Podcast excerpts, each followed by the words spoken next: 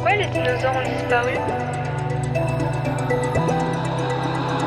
Comment et pourquoi le Big Bang s'est-il produit Pourquoi il y a le réchauffement climatique Pourquoi les animaux ne parlent pas Dis-moi pourquoi. Dis-moi pourquoi. Dis-moi pourquoi. Je sais pas moi. Dis-moi pourquoi. La série de podcasts qui répond simplement aux questions des enfants. Bonjour, donc je suis Hervé Doll, je suis astrophysicien à l'université Paris-Saclay. Alors un astrophysicien, c'est euh, quelqu'un qui essaie de comprendre l'univers, son origine, et même à l'intérieur de l'univers, qui essaie de comprendre euh, les galaxies, les planètes, les étoiles, d'où elles viennent. Et puis euh, au final, on cherche à comprendre d'où nous venons, mais de manière euh, scientifique, parce qu'il y a plusieurs manières de regarder l'univers. On peut voir ça de manière artistique, euh, métaphysique, mais nous on fait ça de manière scientifique avec une méthode dite euh, scientifique. Donc on a des théories, des observations, et puis on essaie de tout mettre ensemble pour comprendre d'où on vient. Dis-moi pourquoi le Big Bang? Alors c'est une question euh, très profonde hein, à laquelle peut-être on répondra en plusieurs parties. D'abord on peut s'intéresser à qu'est-ce que c'est que le Big Bang avant de, savoir euh, ce qui s'est passé avant ou, ou pendant ou après. Alors le Big Bang euh, c'est une théorie. Alors les scientifiques pour comprendre euh, l'univers et même ce qui nous entoure, ils ont deux outils à leur disposition. C'est d'abord des observations. Par exemple on regarde les papillons, on voit que les papillons euh, sont nés des chenilles. Donc on se dit tiens il y a une évolution entre la chenille et le papillon. Donc ça, c'est l'observation. Mais il faut aussi à côté une théorie. Une théorie, c'est une série d'idées qui nous dit, ah bah, en fait, euh, la chenille évolue et elle devient un papillon quand elle devient adulte. Voilà, il y a tout un tas de, théories euh, là-dessus. Et donc, on confronte les deux pour finalement comprendre comment le papillon vient d'une chenille et, et se transforme en papillon. Mais on fait pareil pour l'univers. On a des observations qui sont peut-être un petit peu longues à, à détailler euh, aujourd'hui. Et puis, à côté de ça, on a une théorie, enfin des théories, et on a essayé de, de tricoter, de mettre un peu comme un puzzle, de mettre tout ça ensemble. Et on arrive à quelque chose d'ensemble qui est assez cohérent, qui est l'idée du Big Bang. Alors, elle, elle est pas née euh, d'un coup d'un seul. Hein. Elle est née avec plusieurs euh, euh, dizaines d'années de, de travail. Mais on est arrivé à cette idée de Big Bang euh, principalement avec euh, l'observation que l'univers est en expansion autour de nous. C'est pas facile à comprendre, mais c'est ce qu'on observe. On observe que les galaxies s'éloignent de nous. Et donc, si on va dans le passé, on se dit, bah, les, les galaxies étaient plus, plus proches que nous. Alors, les galaxies, c'est des milliards d'étoiles et de matière noire et de gaz euh, qui sont en dehors de, de, notre Voie lactée. Donc, si on remet le, le, chemin euh, dans le passé, enfin l'histoire dans le passé, on voit que l'univers était probablement beaucoup plus euh, compact qu'aujourd'hui, avec des galaxies plus proches que nous.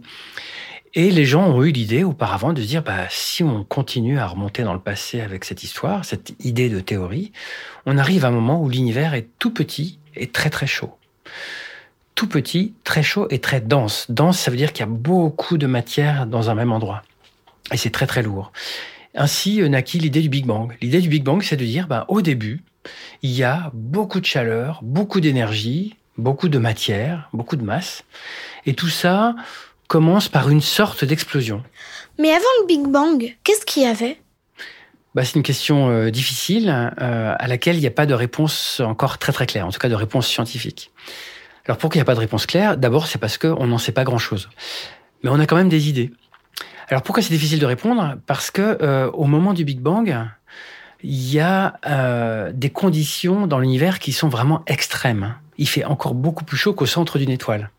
Et on n'a jamais été au centre d'une étoile. On arrive à comprendre ce qui se passe en regardant l'extérieur des étoiles, mais, euh, on peut pas voir directement le centre. Et donc on ne sait pas vraiment ce qui se passe. On sait juste que l'univers est extrêmement chaud extrêmement dense, très énergétique, et on arrive aux limites de notre théorie actuelle. Donc on ne sait pas vraiment comment se comporte l'univers. C'est un peu comme euh, si vous comprimiez un gaz chaud avec, je sais pas, une pompe à vélo, et puis au lieu d'avoir une pompe à vélo, vous avez un, instrument qui fait euh, plusieurs immeubles de, de, taille, et puis bah, vous savez pas ce qui va se passer encore parce que vous n'avez pas encore trop réfléchi. Bah, nous, on est un peu à ce niveau-là, c'est-à-dire qu'on ne sait pas vraiment ce qui se passe au niveau du Big Bang parce qu'on n'a pas encore la théorie qui est suffisante. Alors comment on sait que la théorie n'est pas encore suffisante?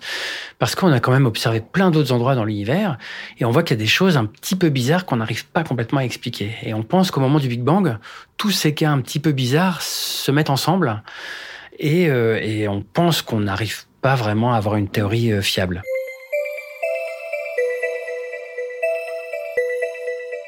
Et puis il y a une autre euh, manière de répondre, ça c'est des collègues euh, théoriciens qui nous proposent cette idée, c'est de dire qu'avant notre univers, avant, le Big Bang, il y avait un autre univers. Un autre univers qui, euh, on appelle ça les univers à rebond. Vous allez comprendre pourquoi. Parce que on pense que l'univers précédent, s'il existe, il s'est contracté tellement fort qu'il est devenu tout petit, petit, très dense.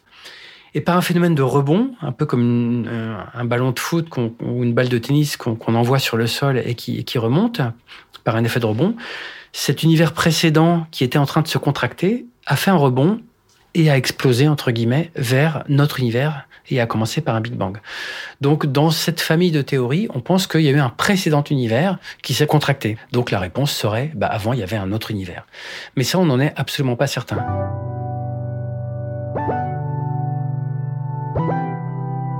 Est-ce que le Big Bang a bien eu lieu? Et quelle est l'origine de l'univers? Je pense que aujourd'hui, on a déjà des éléments de réponse vraiment euh, très importants. Je ne l'ai pas évoqué, mais on a, avec le satellite Planck, euh, réussi à remonter une fraction de seconde juste après le Big Bang pour comprendre ce qui se passe. Donc on a déjà des éléments de réponse. Et la science, elle progresse par euh, petits pas successifs. Chaque année ou chaque décennie, on progressera dans notre compréhension euh, de ce qu'est le Big Bang ou de ce qu'il n'est pas, parce qu'on peut peut-être arriver finalement à un autre scénario. Donc pour réponse courte, eh ben, j'en sais rien, mais ce qui est sûr, c'est que notre connaissance va, va progresser. Voilà, au-delà de ça, je suis pas devin. C'était Dis-moi pourquoi, la série de podcasts qui répond simplement aux questions des enfants. Produit par The Conversation France et Making Waves pour la Fête de la Science 2021 un événement organisé par le ministère de l'Enseignement supérieur, de la Recherche et de l'Innovation. Merci à la médiathèque Dumont à Aulnay-sous-Bois et aux enfants Amalia, Antoine, Alice, Jules, Amandine, Eba, Lucie et Achille.